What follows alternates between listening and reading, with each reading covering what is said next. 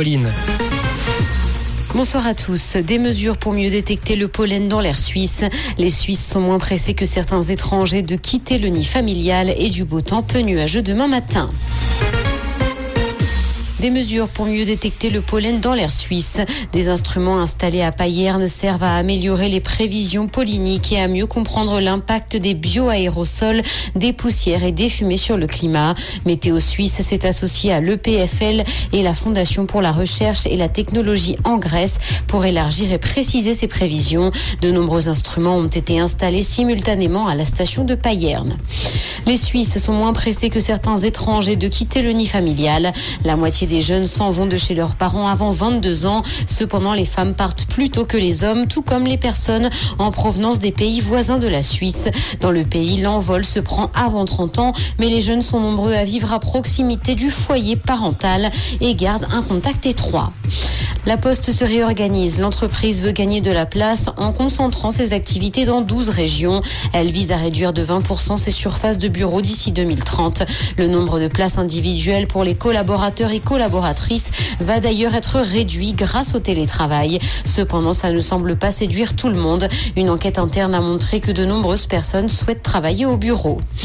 Dans l'actualité internationale, les autorités italiennes bloquent un navire de SOS Méditerranée. Le navire Ocean Viking est dans un port au nord de Rome et ce pour une durée indéterminée. L'ONG venait de débarquer 57 migrants secourus en mer. L'inspection à laquelle a été soumise le navire aurait révélé quelques petits problèmes techniques et administratifs. Une mesure dénoncée par SOS Méditerranée. Le chatbot médical de Google a réussi un examen de médecine. La firme avait dévoilé en décembre cet outil dédié aux questions Il est donc parvenu à passer l'examen aux États-Unis. Pour y parvenir, il faut obtenir un score de 60% environ. Le chatbot a dépassé les 67%, des résultats jugés encourageants mais qui restent cependant inférieurs à ceux obtenus par les humains qui passent le même examen. Kevin Costner versera 130 000 dollars par mois à son ex-femme. Elle avait initialement demandé 248 000 dollars afin de pouvoir élever leurs trois enfants. L'acteur devra également lui verser 200 000 dollars pour les frais d'avocat ainsi que 100 000 supplémentaires pour d'autres frais de justice. Son ex a demandé le divorce le 1er mai dernier pour différents irréconciliables après 19 ans de mariage. La garde de leurs enfants sera partagée. Comprendre ce qui se passe en Suisse romande et dans le monde, c'est aussi sur Rouge. Rouge